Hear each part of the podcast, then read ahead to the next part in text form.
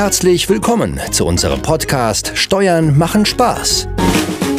Von Steuerberater Johannes Lemminger und Vollblutunternehmer Maurice Borg. Wir zeigen dir in unserem Podcast mit Witz, Charme und Melone, wie du deinen Weg aus der Steuerhölle in den Steuerhimmel finden kannst. Mach dich bereit und starte jetzt mit deinen eigenen Steuern durch. Viel Freude und Erfolg mit unserem Podcast Steuern machen Spaß. Vor allem die, die du nicht bezahlen musst.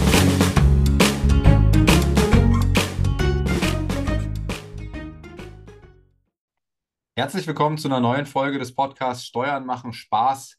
Heute wieder mit einem neuen Titel. Da hat sich Johannes äh, Mühe gegeben, den möglichst äh, catchy zu machen, nämlich Gefangen in der GmbH oder man könnte auch sagen Gefangen in der Immobilien GmbH, denn da soll es im Kern drum gehen. Johannes, mir wurde direkt Angst und Bange, als ich den Titel hier las in den Notizen in unserer Mindmap, weil auch ich habe ja Immobilien immerhin gemeinsam mit dir, aber in einer GmbH, in einer äh, VV GmbH. Äh, was steckt genau hinter dem Titel? Ja, das ist ja dann immerhin geteiltes Leid, ne? wenn wir es zusammen in der GmbH haben. Äh, ja, aber ja, erstmal herzlich willkommen, lieber Maurice, äh, liebe Zuhörer. Dieser Artikel war jetzt äh, für diese Ausgabe gar nicht geplant. Da kam dann mein Papa dazwischen. Äh, und was steckt dahinter? Es ist ein Zeitungsartikel aus der Frankfurter, Frankfurter Allgemeinen Zeitung, also FAZ oder FAZ äh, abgekürzt. Ähm, und ich wollte eigentlich, meine Intention war am Anfang, als ich den Artikel nur überflogen habe, dass ich unseren Hörern ein Beispiel zeige, wo es eben nicht sinnvoll ist, in die GmbH zu gehen. Das war so der Hintergrund äh, äh, dieses Titels. Ja, und letztendlich, ja, du, du sagst es ja richtig, ja, in unserem Podcast geht es ja eher um die positive, ja, ähm, ich sag mal, Ausgestaltung der Steueroptimierung äh, und der Vermögensoptimierung. Ja, und, und gerade als Unternehmer und Immobilieninvestor haben wir ja gelernt, ja, dass du da in Deutschland steuerlich privilegiert bist. Äh, und, und dann machen ja gerade äh, auch in Deutschland deine Steuern Spaß. Äh, und, und da ist jetzt dieses äh, Beispiel, äh, geht hier jetzt einfach mal in die andere Richtung. Und, und da wollen wir jetzt mal gucken, was das Beispiel, ne, was so mit diesen Zahlen in der FAZ steht, ähm, ja, für uns bringt, was wir daraus lesen können.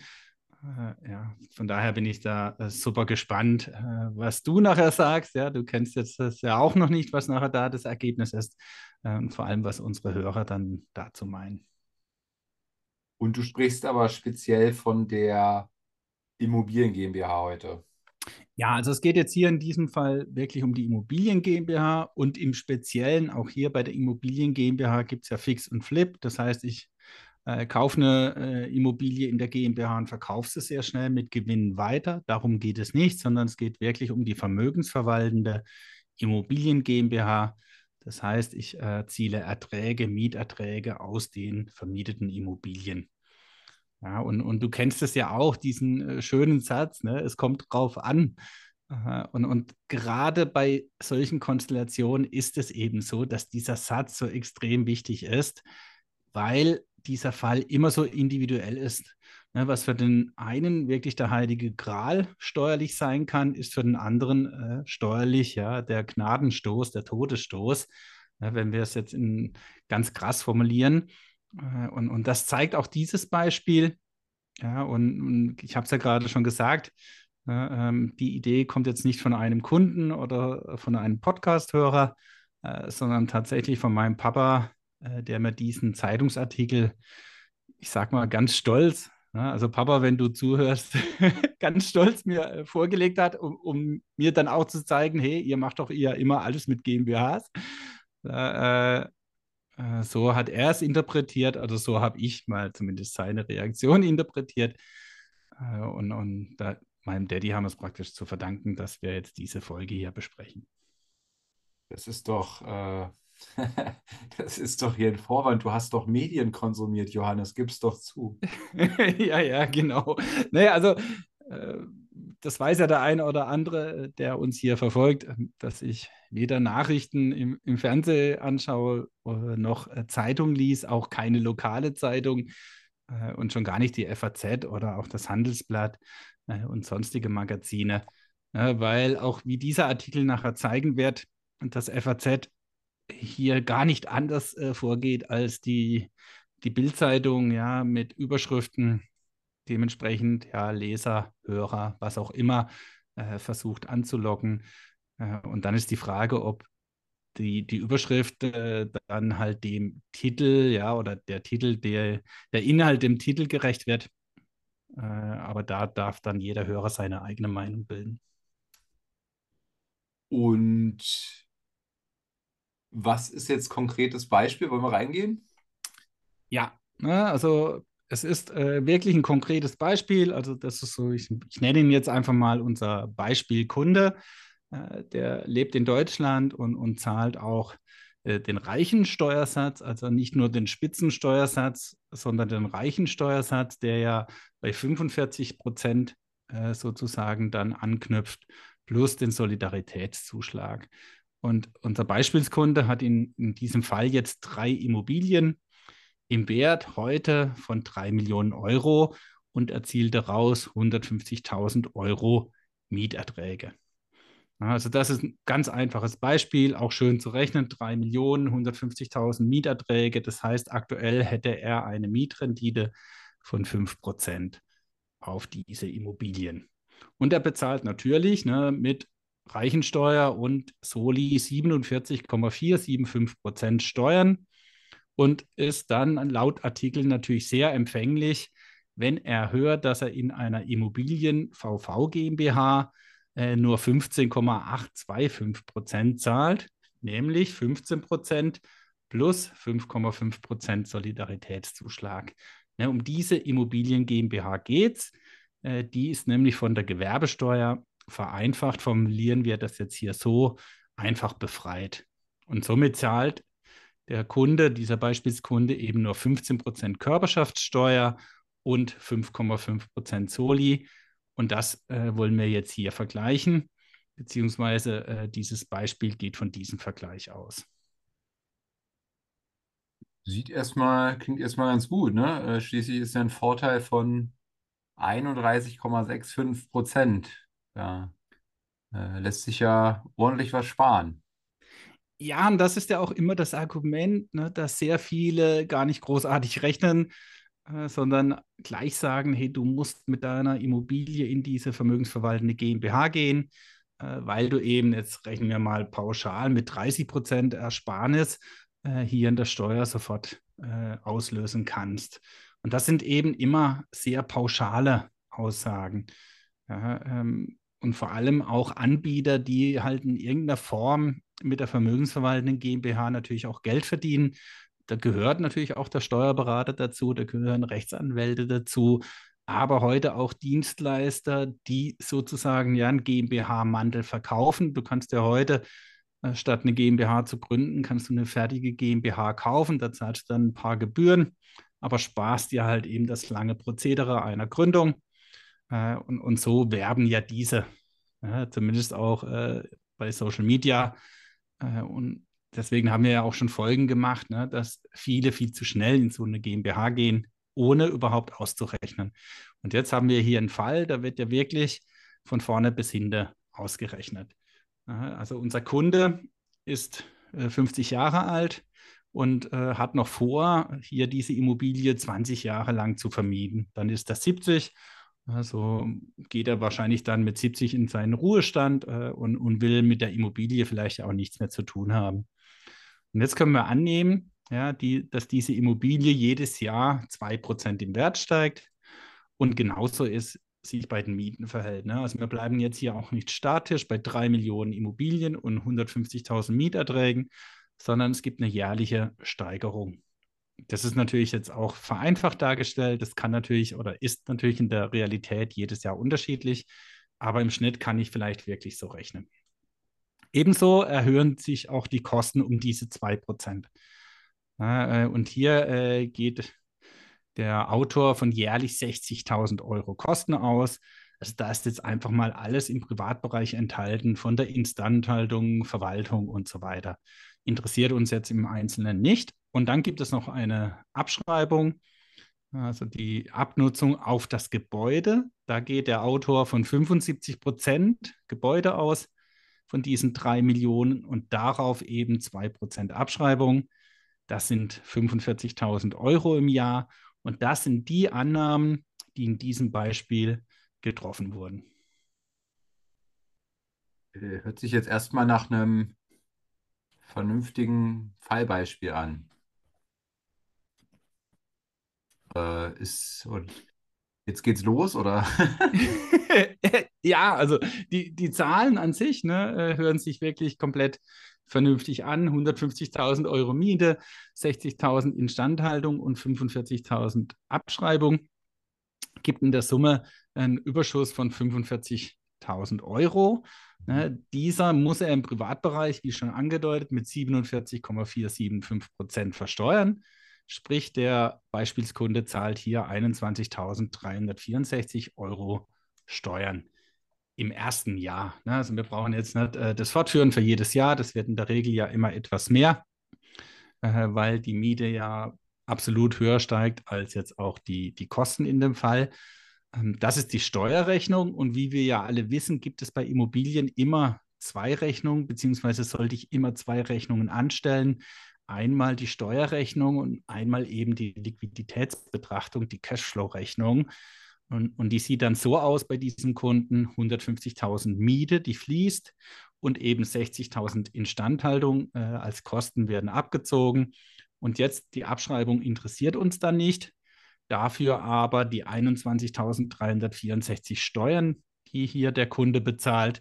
So, das heißt, im Saldo hat er aber 68.636 Liqui Liquidität.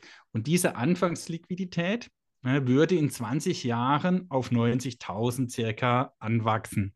Mit diesen Annahmen, die wir vorhin eben getroffen haben, äh, dass da 2% Wertsteigerung und so weiter äh, drin ist. Auch die steuerliche Situation äh, kann sich da irgendwann mal ändern, aber das ist jetzt hier nicht berücksichtigt, äh, sondern einfach eine ja, ganz äh, lineare, einfache Liquiditätsbetrachtung.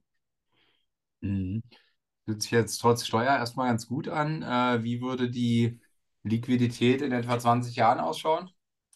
Ja, unter der Annahme äh, wird in diesem Beispiel äh, dann so weiter berechnet, dass er diese Überschüsse, also die Liquiditätsüberschüsse mit 3% jährlich verzinsen kann.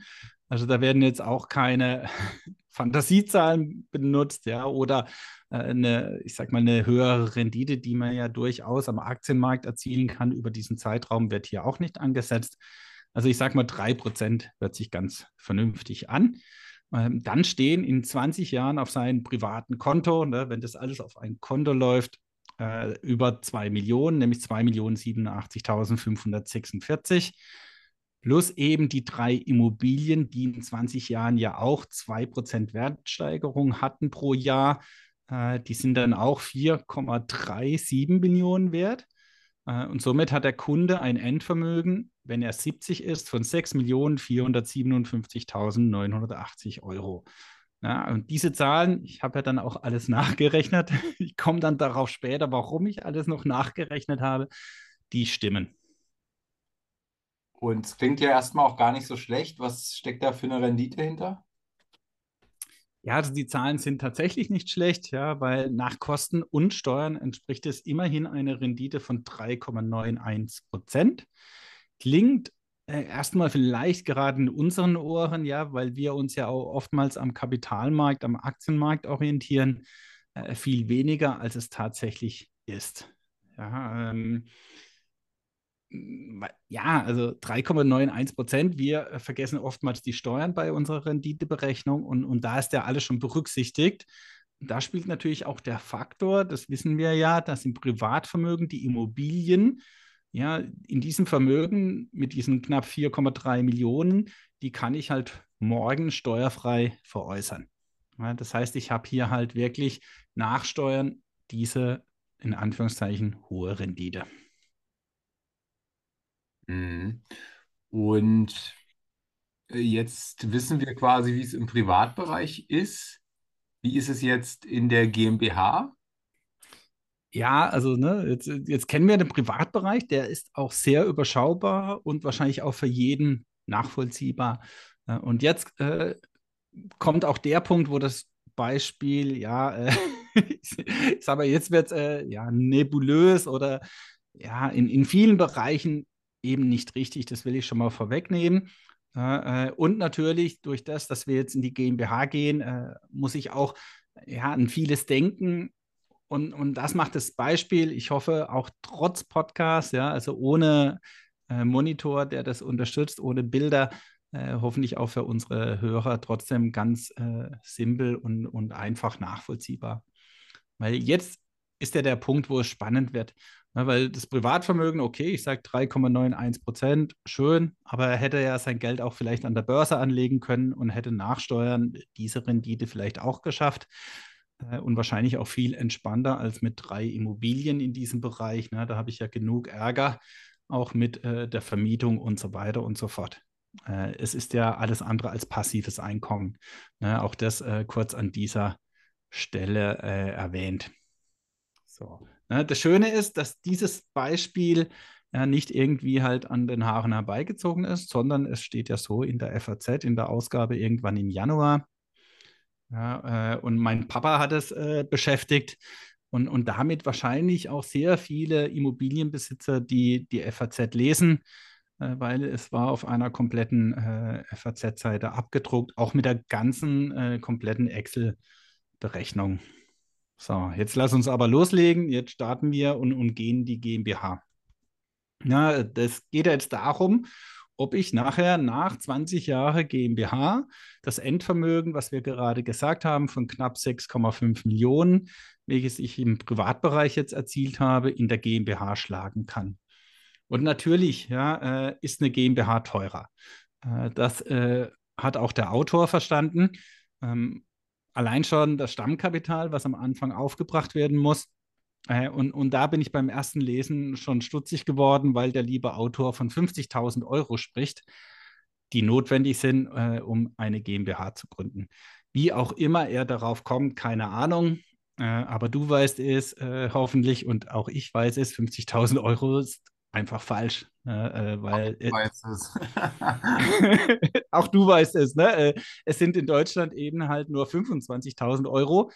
Ähm, ja, der Fehler, ja, über den konnte ich dann hinweg äh, schauen, weil er lässt ihn auch in der Berechnung außen vor. Also er nimmt jetzt nicht die 50.000 Euro, dass du da zusätzliches Kapital brauchst und so weiter und rechnet das dann äh, negativ äh, runter, äh, sondern er lässt es weg. Ähm, aber es ist halt eben falsch. Dann geht es weiter. Ich gehe in die GmbH, dann entsteht Grunderwerbsteuer.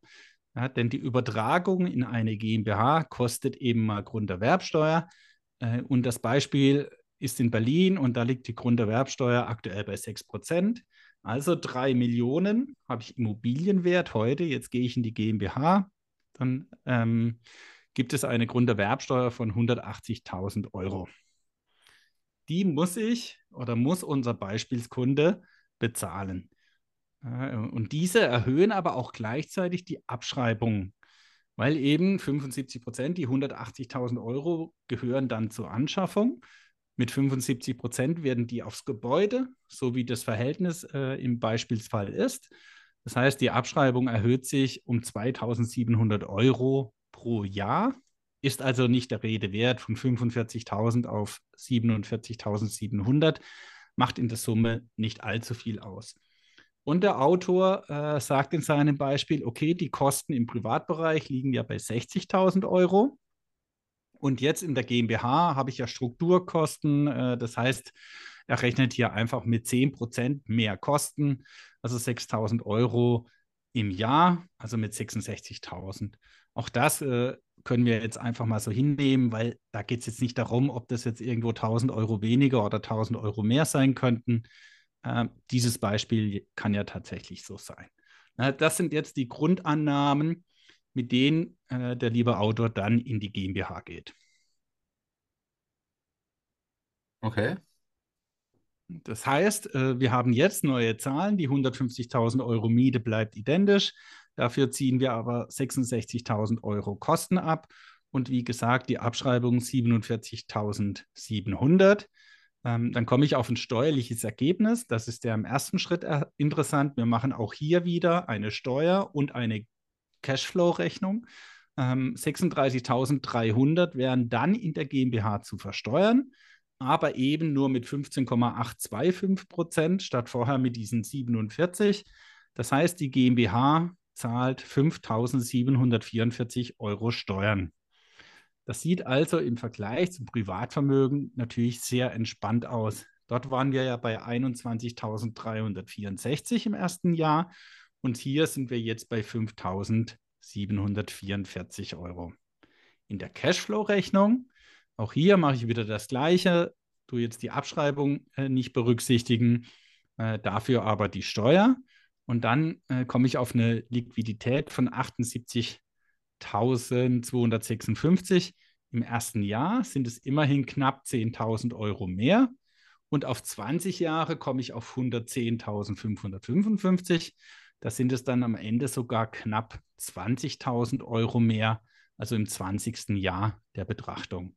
Also kann ich sagen, ne, erstes Ziel erreicht, weil dieses Geld wird ja ebenfalls mit 3% in der GmbH dann angelegt. Und dann hast du eben am Ende der 20 Jahre 2.112.000. Ja, und jetzt weißt du vielleicht, ja, oder du kannst dich jetzt noch erinnern, was hatten wir vorhin äh, auf dem Konto im Privatbereich? Da waren es nur knapp weniger. Da mhm. waren es nämlich 2.087.000, also knapp 25.000 Euro habe ich jetzt in der GmbH mehr.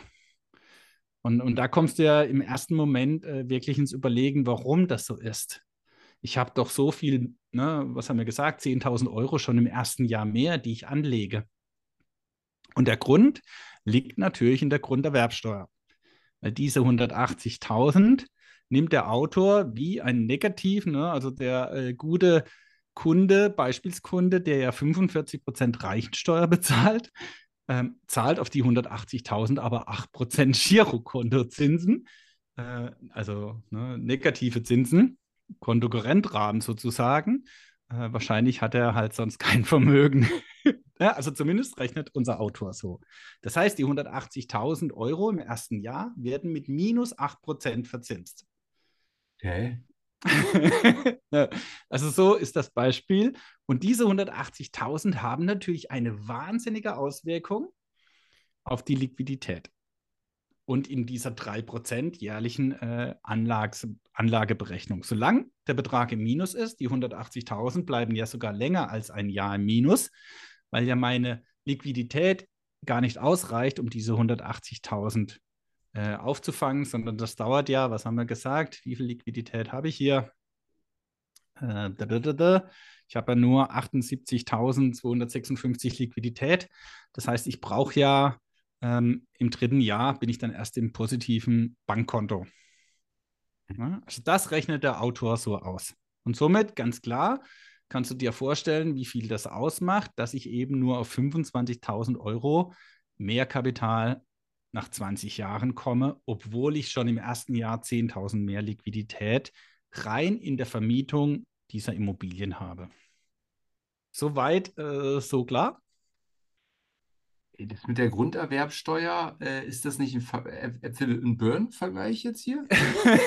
ja, genau. Also die, die Grunderwerbsteuer äh, ähm, ist natürlich hier schon mal ein ganz, ganz äh, großer ja, Rechenfehler, will ich nicht sagen, aber ein Denkfehler. Ja, hier werden tatsächlich Äpfel äh, mit Birnen verglichen. Ja, ähm, ob das ja mit der Grunderwerbsteuer und, und warum das falsch ist, ne? Ähm, äh, da komme ich dann ganz am, am Schluss dazu, äh, weil der Autor ne, auch im, im Artikel äh, selbst, also ich zitiere, ne, äh, im Artikel wundert sich der Autor auch und hat mehrmals nachgerechnet. Ne? Kann es sein, dass ich nur einen Vorteil von knapp 25.000 Euro erziele? Äh, aber er kommt erstaunlicherweise immer wieder auf das gleiche Ergebnis. Ja, ähm, und nach eigenen Angaben hat er dann geschrieben, ich habe keinen Fehler entdeckt und auch mein Steuerberater hat kein Haar in der Suppe gefunden. Stattdessen gab er trocken, wie das für Steuerberater üblich ist, nur zu Protokoll, dass die zusätzlichen Kosten der GmbH und die einmalige Grunderwerbsteuer die steuerlichen Vorteile auffressen. also das war jetzt wortwörtlich aus diesem FAZ-Artikel zitiert. Und spätestens an dieser Stelle war in mir der Instinkt geweckt, jetzt muss ich doch mal das Haar in dazu besuchen.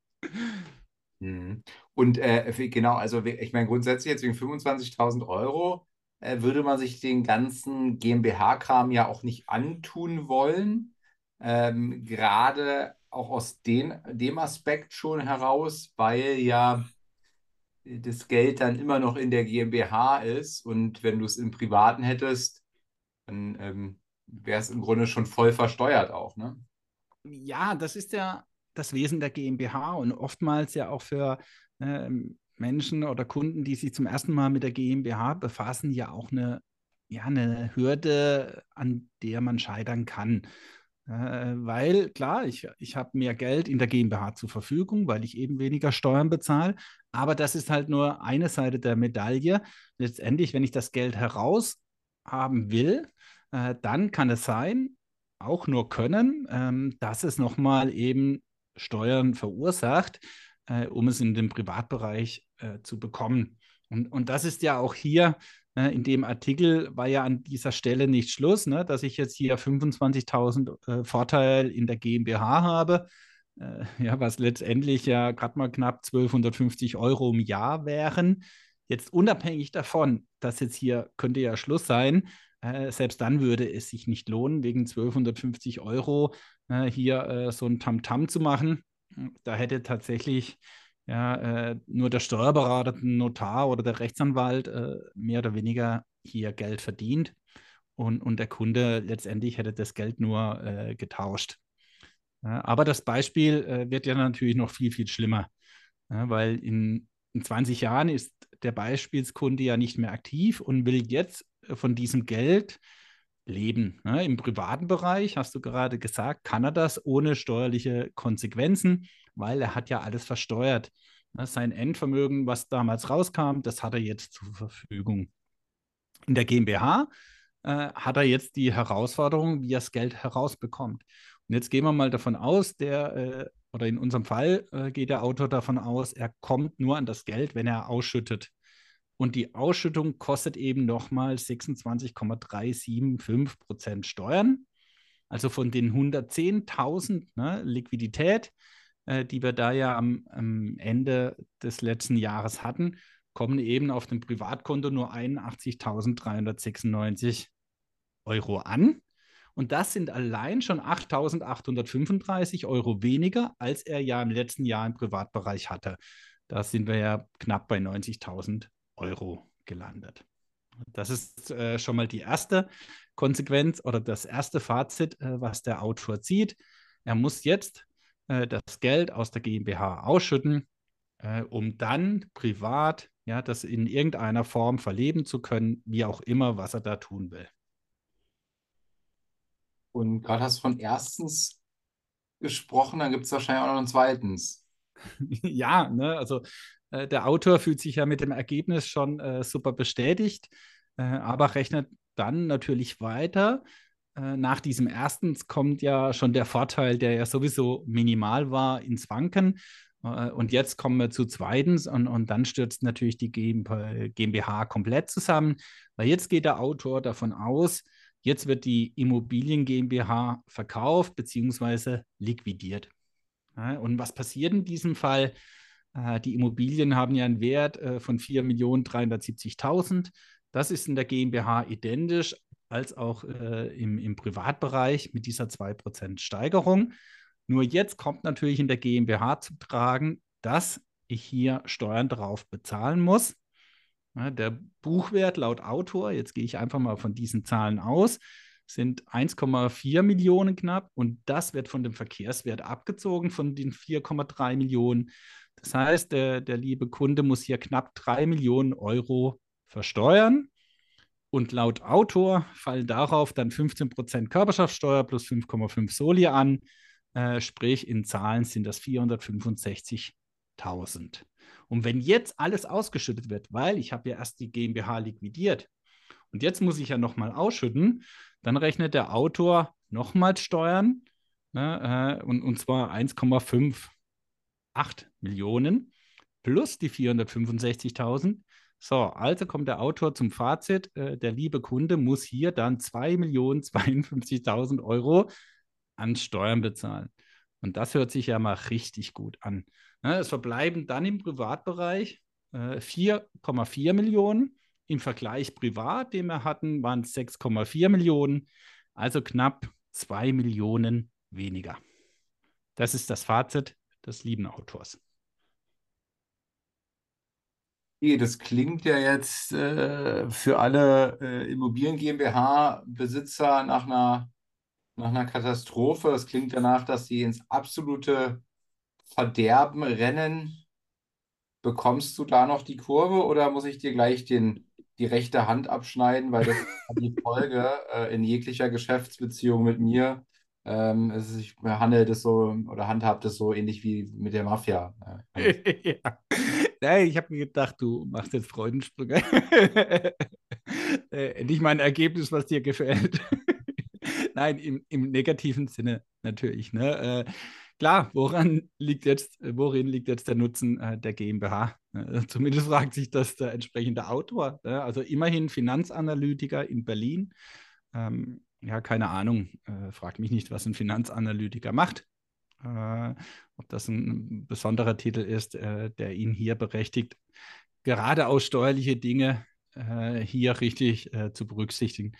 Ähm, aber es bringt es auf den Punkt, ne? also der Autor sieht nur Nachteile und keinen einzigen Vorteil einer Kapitalgesellschaft. Ne? am Ende des Artikels zieht er ein vernichtendes Fazit. Er geht sogar so weit, und hier zitiere ich wieder, oder wollen Sie sich in der Familienchronik nachsagen lassen, ein Gesellschafter mit beschränkter Intelligenz gewesen zu sein, weil sie die Sache einfach nicht zum bitteren Ende durchdacht haben. Ja, ich lasse es mal so stehen. Also letztendlich macht der Autor aus der GmbH eine GmbI, nämlich ein Gesellschafter mit beschränkter Intelligenz. Äh, Maurice, jetzt weiß ich nicht, ob du dich angesprochen fühlst. Aber letztendlich, ja, äh, beleidigt er hiermit ja alle Immobilienbesitzer, die eine vermögensverwaltende GmbH haben. Ja, weil das ist schon mal der erste Punkt, den ich ja wirklich sagen muss. Er macht ein individuelles Beispiel, das haben wir ja gerade gesehen, mit auch durchaus realistischen, vernünftigen Zahlen, aber kommt am Ende bei seinem Fazit zu einem pauschalen Ergebnis. Ja, also das finde ich ja schon mal äh, insgesamt einen riesigen Fehler, weil natürlich kann ich immer, egal äh, in welcher Gesellschaftsform ich bin oder eben im Privatbereich, im Beispiel tatsächlich aus der Praxis finden. Und das, das sieht halt eben im Privatbereich super aus oder eben, ich habe ein Beispiel, das sieht in der GmbH super aus. Ähm, er wählt ja auch ein Beispiel, was eben in der GmbH kacke aussieht, aber äh, pauschaliert es am Ende. Er kann ja auch sagen, okay, in diesem Beispiel ne, äh, ziehe ich dieses Fazit. Aber das tut er nicht, sondern er zieht letztendlich über alle äh, Immobilieninvestoren in der vermögensverwaltende GmbH das gleiche Fazit. Äh, das ist so. und, und ja, und, und das hat sich aber jetzt auch im Laufe dieses Podcasts dann so entwickelt. Ja, und, und wie ich ja anfangs gesagt habe, äh, mein Papa hat mir ja diesen Artikel gegeben, und lieber Papa, wenn du zuhörst und es bisher hierher ne, äh, durchgehalten hast, dann kommt jetzt mein Fazit zu diesem Artikel. Ähm, und, und das, was ich gerade eben schon gesagt habe, ne, das ist äh, sowieso schon mal ein Hauptfehler, äh, dass ich eben ein individuelles Beispiel am Schluss dann pauschaliere. Also es kommt tatsächlich immer darauf an. Und gerade bei Immobilien ja, gibt es so viele individuelle Dinge, nicht nur bei der Immobilie, sondern eben auch bei dir als Investor zu beachten. Ähm, aber nichtsdestotrotz hat der Artikel zahlreiche Fehler. Ähm, ich glaube in der Summe über zehn. Und das fand ich halt dann doch äh, sehr, sehr erstaunlich, dass so ein Artikel, wie auch immer der geprüft wird, dann hier eine ganze Seite in der FAZ abgedruckt wird. Äh, und diese Fehler sind mir tatsächlich auch erst beim Durcharbeiten äh, hier jetzt zur Podcast-Folge aufgefallen, weil ich habe es ja auch am Anfang gesagt, ich wollte ja ne, diesen Artikel einfach als Anlass nehmen, dass es eben nicht immer vorteilhaft ist, in die GmbH zu gehen. Ähm, aber jetzt wollen wir hier einfach mal die, die Fehler kurz besprechen. Ähm, also ich habe das mal durchnummeriert, ich komme dann bis auf achtens. Aber wie gesagt, da sind im Detail sogar mehr Fehler drin. Aber das sind jetzt mal die acht gröbsten, beziehungsweise den ersten haben wir schon angesprochen. Das ist eigentlich der gröbste, individuell zu pauschalieren. So, aber er hat auch das Thema Zinsen und die Anlage in der GmbH mit Privat hm, total vernachlässigt. Ne, also 3% Zinsen privat und in der GmbH kannst du natürlich unterschiedlich behandeln. Ja, du weißt ja auch, in der GmbH kannst du ein Depot haben, kannst mit Aktien gewinnen, eine ganz andere äh, Rendite erzielen. Also das wird hier alles unterschlagen. Äh, und dass Zinsen natürlich auch in, in dieser Dimension bei 100.000 äh, Erträgen, die da jedes Jahr übrig bleiben und die mit 3% verzinst, sind natürlich auch steuerpflichtig, äh, zumindest mal in irgendeiner Form. Auch das wird in der Berechnung komplett unterschlagen. Ähm, ja, das wird vielleicht im Endergebnis sogar mit der GmbH und Privat ziemlich ähnlich sein, aber es wird halt in keinem äh, Satz oder Wort erwähnt. Und dann kommen wir zu den Strukturkosten. Ja, natürlich sind die Strukturkosten in der GmbH höher. Ähm, da stimme ich ja voll und ganz zu. Ob es gleich 6000 Euro sein müssen, ja, sei auch dahingestellt. Aber es wird auch in keinster Weise darauf eingegangen, und das Thema kennst du ja auch, ja, dass ich jetzt plötzlich ganz andere Möglichkeiten habe, Kosten im Privatbereich, die ich gar nirgends absetzen kann, im GmbH-Bereich aber steuerlich geltend machen kann.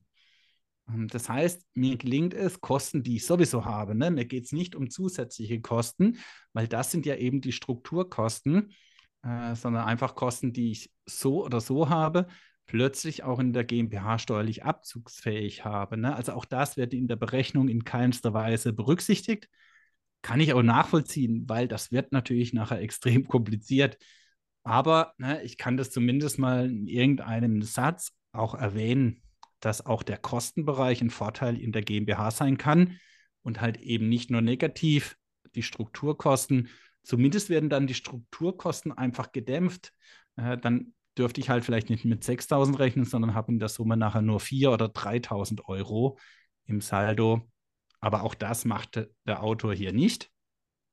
Dann der kleinste Fehler, ne? tatsächlich ist es der kleinste Fehler, dass er schon am Anfang mit 50.000 Euro Stammkapital hier rechnet.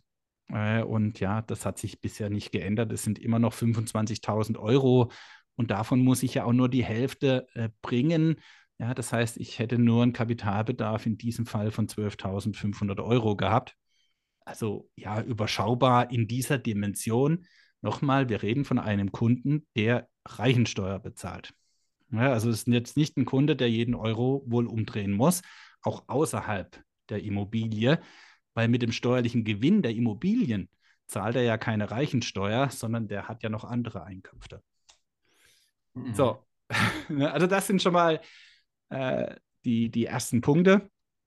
Du darfst da gerne äh, auch immer dazwischen grätschen, ja, weil du kennst ja auch wahrscheinlich jetzt die angesprochenen Punkte äh, auch alle, gerade mit den Strukturkosten und dass du eben in der GmbH nachher halt auch Kosten geltend machen kannst, die du halt im Privatbereich nicht so geltend machen kannst. Also immer reingrätschen, wenn dir danach ist.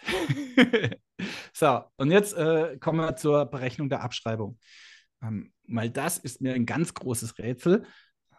Da muss ich jetzt aufpassen, damit man das auch nachvollziehen kann. Aber der Autor geht ja Stand heute davon aus.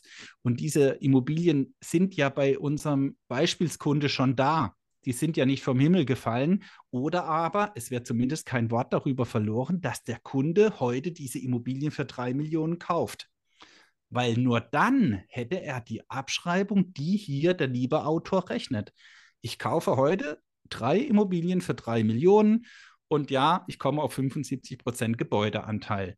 Dann habe ich die Abschreibung von 2 Prozent und das sind eben die im Beispiel genannten 45.000 Euro.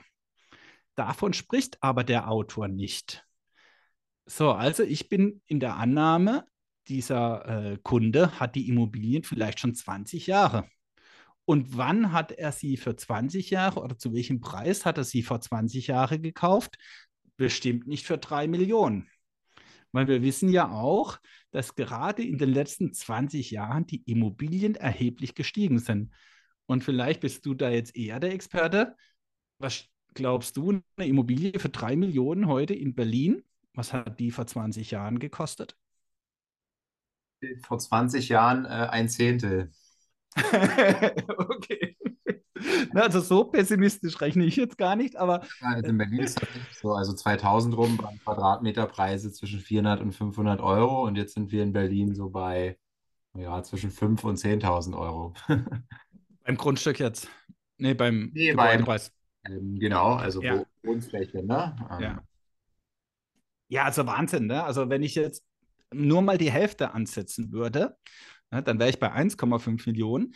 Das hätte zur Konsequenz, der Autor hätte mit einer Abschreibung rechnen müssen im Privatbereich, nicht von 45.000, sondern eben die Hälfte, nämlich von 22.500 Euro.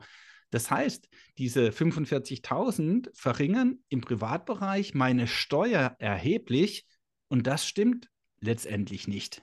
Weil, wie gesagt, egal wann der Kunde die Immobilien gekauft hat, es wird kein äh, einziges Wort darüber verloren. Äh, aber vor 20 Jahren, ja, in deinem Fall ein Zehntel, ja, selbst wenn es ein Drittel, ja, oder die Hälfte gewesen wäre, äh, käme ich im Privatbereich auf ein ganz anderes Ergebnis. Nämlich der Kunde hätte erheblich viel mehr Steuern im Privatbereich bezahlen müssen. So, also das ist einmal der Punkt. Ähm, jetzt kann ich ja davon ausgehen, er rechnet aber 180.000 Grunderwerbsteuer plötzlich, weil ich die Immobilien in die GmbH übertrage. Und da geht es natürlich weiter. Also entweder, und da bin ich jetzt bei Äpfel und Birnen, entweder muss ich dann das Beispiel wirklich so rechnen, wie gerade angesprochen. Der Autor hat die Immobilien vielleicht ja schon vor 20, 30 Jahren gehabt und hat damals eben nur eine Million bezahlt und dann rechne ich das durch. Oder aber ich ignoriere die Grunderwerbsteuer. Weil wenn ich heute ein Kunde bin und ich kaufe drei Immobilien in Berlin, dann zahle ich die drei Millionen, dann zahle ich auch im Privatbereich 180.000 Grunderwerbsteuer. Das ist nämlich egal, ob ich in der GmbH kaufe oder im Privatbereich. Die Grunderwerbsteuer wird fertig. Also das hätte ich dann so tun müssen. Ich hätte praktisch die Grunderwerbsteuer. Entweder hätte ich halt gesagt, okay, die Immobilien gibt schon 20 Jahre Privatvermögen, dann hätte ich aber von ganz anderen Annahmen ausgehen müssen. Und dann gehe ich in die GmbH, dann entsteht tatsächlich diese Grunderwerbsteuer. Oder aber ich sage, ich kaufe heute diese Immobilie einmal im Privatbereich und einmal in der GmbH. Aber ich kaufe ja nicht heute die Immobilien im Privatbereich, zahle Grunderwerbsteuer und bin dann so schlau und gehe morgen in die GmbH und zahle die Grunderwerbsteuer nochmal. Also es könnte ja auch sein, dass der äh, Autor so gerechnet hat. Ja, aber dann wäre natürlich der Kunde extrem falsch beraten. Und deswegen habe ich in meiner Berechnung gesagt, die 180.000 Grunderwerbsteuer, die kann ich ignorieren. Und, und dann wäre dieser komplette Fall, also dann hätte ich ja ganz andere Zahlen.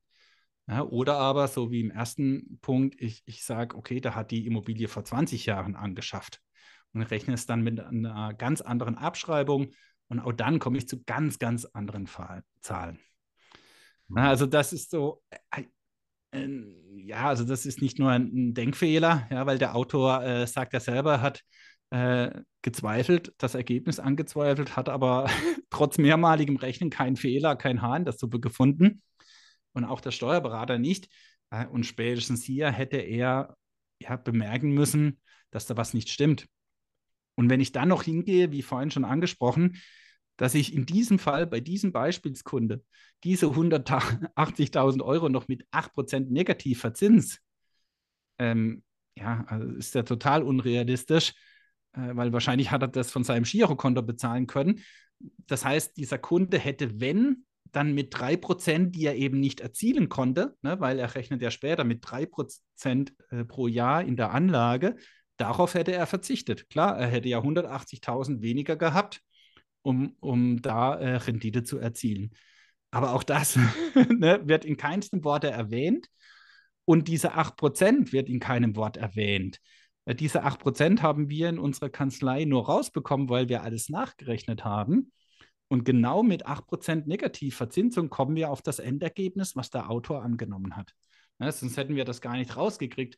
weil das hätte ich nie ge gedacht. Äh, nur durchs Rechnen haben wir festgestellt, ja, irgendwas stimmt da nicht. Und dann haben wir ausprobiert und kamen auf diese 8%. Ja, also auch das ist ein, ein Fehler, ja, der ja offensichtlich ist. Und die Denkfehler gehen, gehen so weiter, ähm, weil ich könnte auch heute Immobilien an meine GmbH verkaufen und ich zahle nur 10% der Grunderwerbsteuer, weil es, ich muss meine Immobilie im, im Rahmen der Grunderwerbsteuer nicht zum Verkehrswert verkaufen.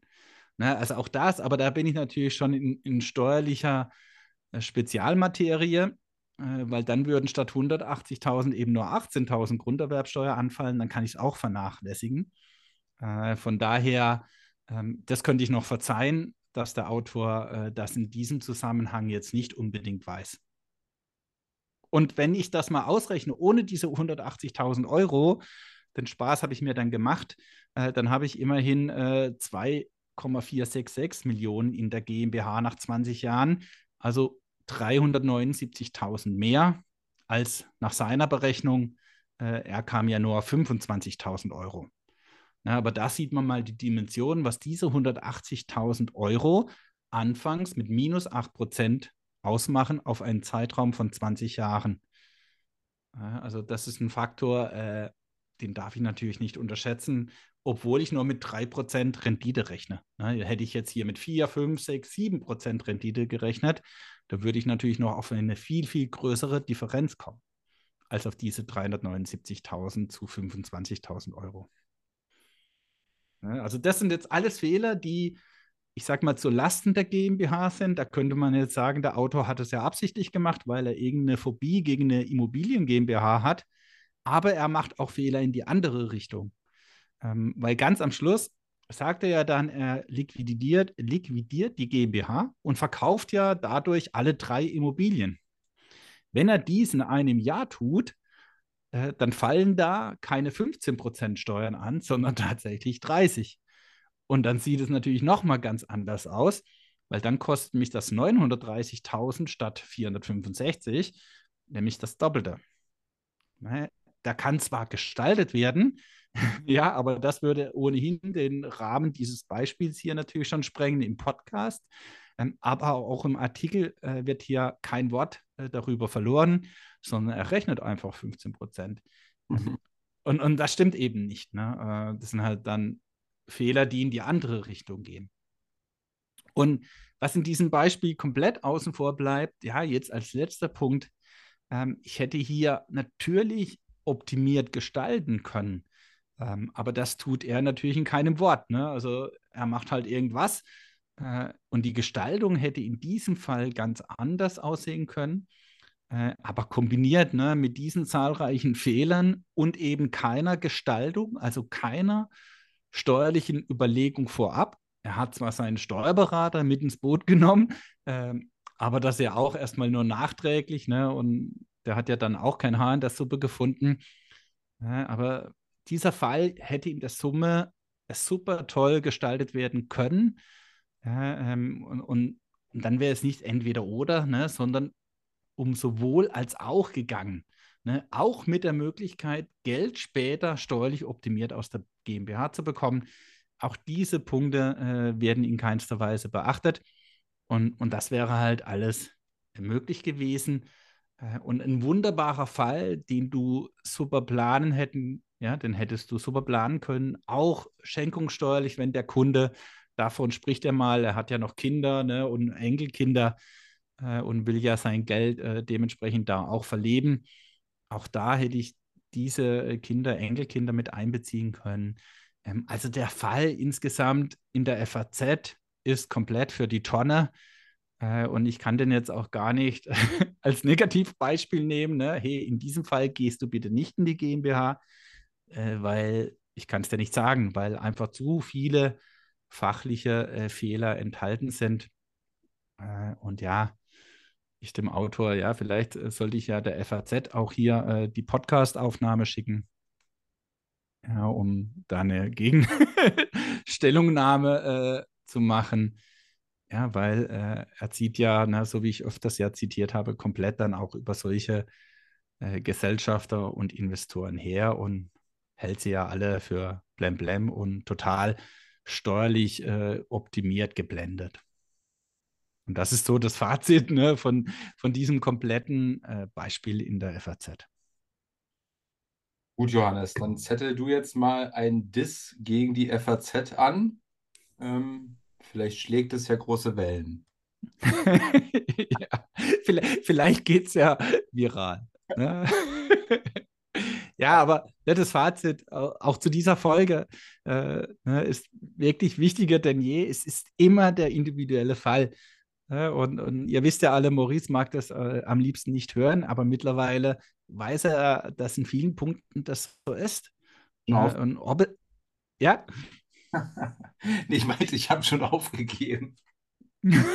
naja, äh, du versuchst es aber immer wieder. ja, und ob es sich lohnt oder nicht, ne, äh, spielen eben so viele Komponenten eine Rolle. Ne, wie gerade auch schon ja gesagt, von dir persönlich als Gesellschafter, ne, deine private, persönliche Situation bis eben die Situation der jeweiligen GmbH. Und gerade bei der vermögensverwaltenden GmbH sagen wir auch immer, ne, äh, dass man das im Vorfeld richtig prüfen muss. Äh, einmal das. Und natürlich kann ich gewisse Pläne haben und diesen Plan berücksichtigen. Wenn der Plan sich dann in der Zukunft ändert, ja, dann ist es so. Aber ich habe mir trotzdem im Vorfeld bezüglich meines Plans die richtigen Gedanken gemacht. Und das ist eben so entscheidend. Äh, deswegen, liebe Hörer, immer individuell prüfen lassen und natürlich auch die persönlichen Pläne mit einfließen lassen. Und dann kann ich zu einer Aussage kommen, die relativ hoch in der Wahrscheinlichkeit dann auch die richtige Vorgehensweise ist. Und sagst doch, Johannes, am Ende äh, äh, den richtigen Steuerberater aussuchen, nämlich bei Lemminger und Lemminger. ja, zumindest nicht die FAZ als ja, Steuerberatung äh, oder als äh, Ja oder Nein äh, bezüglich der Immobilien GmbH auswählen. Na gut, dann keine Werbung für Lemminger und Lemminger. Da darfst du trotzdem. Nee, cool, dann äh, war spannend. Ich habe, wie gesagt, ich, hab, ich musste mal den Christian Röhl schicken, der hatte nämlich auch äh, den äh, äh Artikel ähm, zum aufgegriffen und äh, hatte darüber geschrieben. Christian Röhl macht ja viel mit Aktien, äh, weniger mit Immobilien, glaube ich. Aber ähm, ja, schicke ich ihm auch mal zu und danke, dass du da das mal ein bisschen genauer durchleuchtet hast. Und man hat ja gesehen, ähm, dass es hier eben schnell ganz andere Hebel ähm, geben kann ne? oder schnell sich das, die Waage wieder in die andere Richtung äh, biegt, äh, wenn man nur an, an, an, ganz wenigen Zahlen dreht. Und das zeigt immer, zeigt für mich auch wieder, ähm, wie so ein Artikel eben auch gesteuert wird. Ne? Je nachdem, was man am Ende sagen äh, will, äh, hätte man den Artikel auch ganz anders wieder darstellen können. Ne? Ja, und natürlich bei solchen Zahlen, ne, also hier geht es ja immerhin um Immobilien im Wert von drei Millionen, äh, da kommst du natürlich auch schnell in Dimensionen, die das komplett in eine andere Richtung äh, verschieben. Ne? Nur wenn du da irgendwo äh, was anders tust oder andere Annahme triffst, äh, in kleineren Fällen, ja, merkst du das ja erstmal so gar nicht. Ja, aber hier hat halt, äh, ist der Hebel dann extrem. Kleine Auswirkungen ne, können eine große Wirkung erzielen. Cool. Johannes, dann besten Dank an euch. Äh, äh, wie immer, die Bitte eine kurze Bewertung abzugeben. Hier bei Apple könnt ihr was schreiben, bei Spotify äh, dauert das gefühlt eine Sekunde, weil man kann nur auf fünf Sterne klicken. Alles andere ist nicht zu empfehlen. Ähm, da könnte was passieren. Nee, äh, Spaß. Also könnt da, äh, könnt euch da kurz die Zeit nehmen. Da sind wir immer sehr dankbar für. Und auch freuen wir uns, wenn ihr den Podcast teilt, äh, ein bisschen Werbung macht, damit eben sich mehr Leute mit dem Thema Steuern auseinandersetzen. Und ja, ansonsten bis nächste Woche. Danke, Johannes. Ja, sehr gerne. Bis nächstes Mal. Ciao. Hat hier jemand an der Uhr gedreht? Ist es wirklich schon so spät? Ja, ihr Leute, wir machen Schluss für heute. Aber keine Sorge, wir kommen wieder und dann schalte ein, wenn es wieder heißt, Steuern machen Spaß. Und vor allem die, die du nicht bezahlen musst. Es hat dir gefallen? Dann nimm dir eine Minute Zeit und unterstütze uns mit einer Bewertung.